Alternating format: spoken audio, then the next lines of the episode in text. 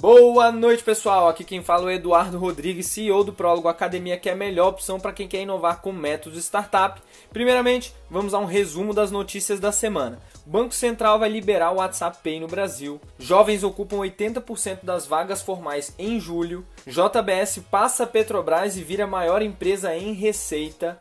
O Neon capta 1,6 bilhões de reais. A rede de treinamentos do prólogo Juliana vai representar empreendedorismo jovem na Rússia. Melius, Wine, House, Enjoei e Mosaico entram na fila de IPOs no Brasil. E o Correio realmente vai se privatizar e a Alibaba é uma das principais empresas na briga. Este é o Epílogo, a sua pílula semanal do mundo das startups. E hoje, domingo 6 de setembro, temos o episódio da semana 36 de 2020, recapitulando os principais acontecimentos do mundo das startups essa semana. Primeiramente, o presidente do Banco Central, Roberto Campos Neto, disse que o WhatsApp terá seu recurso de pagamento aceito em um processo regulatório normal, uma vez que as preocupações com a concorrência e proteção de dados estão atenuadas. Abre aspas, será aprovado, fecha aspas, disse Campos Neto a Eric Schatzker no Fórum Bloomberg na quarta-feira. A empresa busca liberação da parceria com a Mastercard e a Cielo, mesmo enquanto o Banco Central discute alternativas com outros participantes. Depois do anúncio do WhatsApp Pay em junho, o Banco Central considerou a proposta do Facebook grande demais para ser acelerada. Aspas, foi um arranjo grande, com mais de 100 milhões de pessoas, então poderia influenciar o mercado, fecha aspas, disse Campos Neto. Então, pedimos a eles que seguissem a trilha normal de autorização, como qualquer outro acordo, ainda disse Campos. Desde que o banco suspendeu o sistema de pagamento do WhatsApp por questões regulatórias, Campos Neto disse que o avanço tem sido feito por meio de conversas. Aspas, a principal preocupação que tínhamos era se isso iria promover a competição e proteger os dados das pessoas, fecha aspas, disse ele. Agora, sobre a mudança que estamos vivendo no mercado de trabalho, jovens de até 24 anos ocuparam cerca de 80% das vagas de emprego formais abertas no mês de julho, segundo dados do Ministério da Economia. Das 131 mil vagas criadas, 104 mil foram ocupadas por jovens de até 24 anos e 31 mil por pessoas entre 25 a 29 anos. Por outro lado, 38 mil trabalhadores acima de 50 anos foram demitidos em julho. Entre os cargos que mais contrataram estão embaladores, alimentadores de linha de produção e profissionais da construção civil. Agora, tivemos uma mudança marcante na empresa brasileira que mais fatura a JBS ultrapassou a Petrobras em receita pela primeira vez em um trimestre e se tornou a maior empresa do país nesse quesito, revelou um estudo da Economática. Entre abril e junho, o faturamento da companhia alcançou 67,6 bilhões de reais, um avanço de 32,9% na comparação com o segundo trimestre de 2019. Já a Petrobras teve receita de 50,9 bilhões, uma queda de 29% sobre o mesmo período do ano passado. Assim, como as outras processadoras de carne, a JBS foi beneficiada pela alta do dólar e pelo aumento na demanda da China por proteína animal, depois que uma peste suína eliminou parte do rebanho do país asiático. Agora, sobre um aporte gigante que acaba de acontecer a Neon Pagamentos acaba de levantar 1,6 bilhão de reais numa rodada Série C que aumenta o poder de fogo da fintech num momento de crescimento forte e competição idem. A rodada foi liderada pela General Atlantic, que já havia investido no Neon em novembro do ano passado e permitiu a entrada de quatro novos investidores: BlackRock, Vulcan Capital, Endeavor Catalyst e PayPal Ventures, no primeiro investimento da PayPal numa fintech brasileira. Os investidores atuais Monax e Flourish Ventures também acompanharam. Os recursos vão entrar no caixa em duas etapas, metade agora e o restante ao longo dos próximos meses. E vem nove meses depois do Neon levantar 400 milhões de reais numa rodada liderada pela General Atlantic e BV, o antigo Banco Votorantim. Esta é a quinta captação do banco desde que foi fundado em 2016 por Pedro Conradi. Desde a última captação, o Neon triplicou sua base de clientes, impulsionada em parte pela digitalização forçada pela pandemia.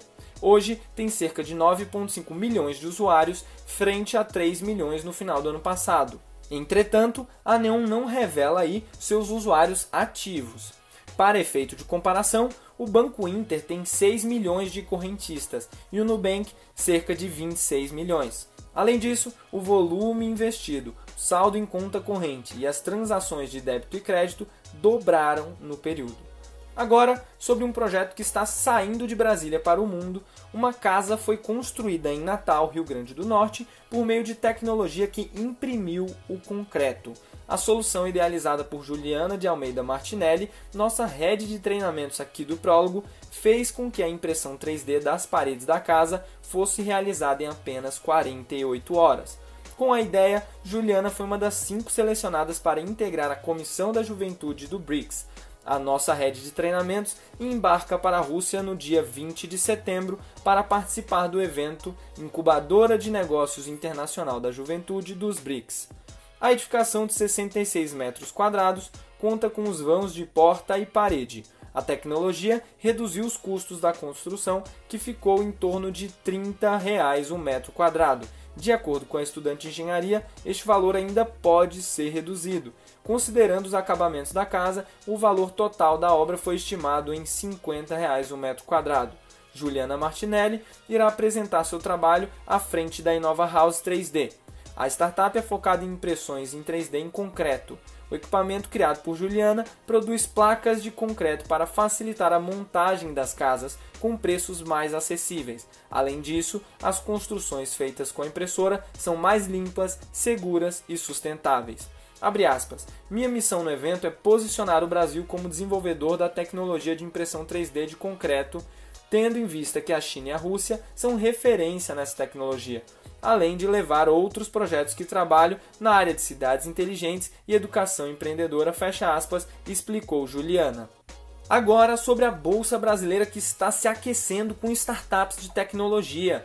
A fila de empresas que devem abrir o capital não para de crescer. Até o momento, elas somam mais de 50 companhias de todos os setores, mas o que chama a atenção, além da quantidade de ofertas, é que, pela primeira vez, as startups brasileiras estão tentando a sorte na Bolsa de Valores do Brasil. Trata-se de um fato comum no mercado de capitais dos Estados Unidos e da China, onde as empresas iniciantes, que são financiadas por fundos de venture capital, recorrem à bolsa para dar saída aos seus investidores.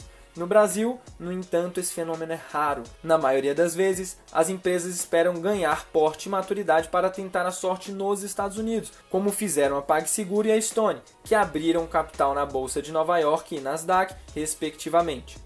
Mas diante de um mercado extremamente líquido e de juros baixos, as startups resolveram participar dessa festa de IPOs, transformando a B3 em uma espécie de Nasdaq brasileira, em uma referência à bolsa eletrônica dos Estados Unidos, onde as empresas de tecnologia e internet abrem o capital. Até o momento, cinco empresas iniciantes de base tecnológica protocolaram na Comissão de Valores Imobiliários, CVM, seus prospectos de abertura de capital. Os dois prospectos mais recentes são os das empresas de cashback e de cupons Melius e de operação de e-commerce de vinhos Wine.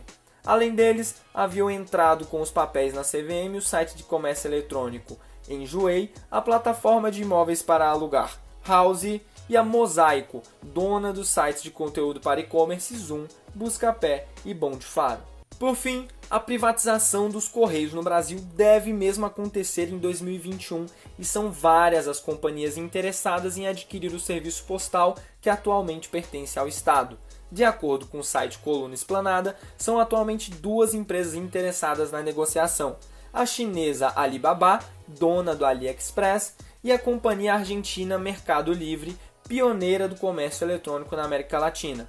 A privatização dos Correios é sugerida pelo governo desde o primeiro semestre de 2019, mas ainda não teve o processo de venda formalizado. A norte-americana Amazon também já foi listada como uma das companhias interessadas, mas não foi citada na nota do Coluna Esplanada. Por enquanto, não há um prazo definido para a privatização, mas ela estaria próxima, inclusive gerando disputas nos bastidores. As companhias citadas na matéria ainda não se pronunciaram sobre o caso.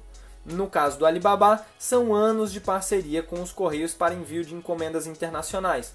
A oferta pode ser vinculada, abre aspas, com um grande parceiro brasileiro, fecha aspas, ainda não divulgado.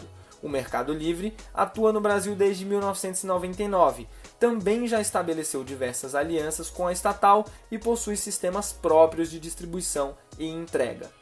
Então é isso, pessoal. Esse foi o episódio da semana 36 de 2020 do Epílogo. Esperamos que você tenha curtido as notícias mais relevantes do mundo das startups dessa semana. E se você quer nos ajudar a informar mais empreendedores, compartilhe esse podcast com seus amigos e segue a nossa página no Instagram, Programa Prólogo. Um abração, pessoal, e vamos para cima da semana 37, acelerando com tudo!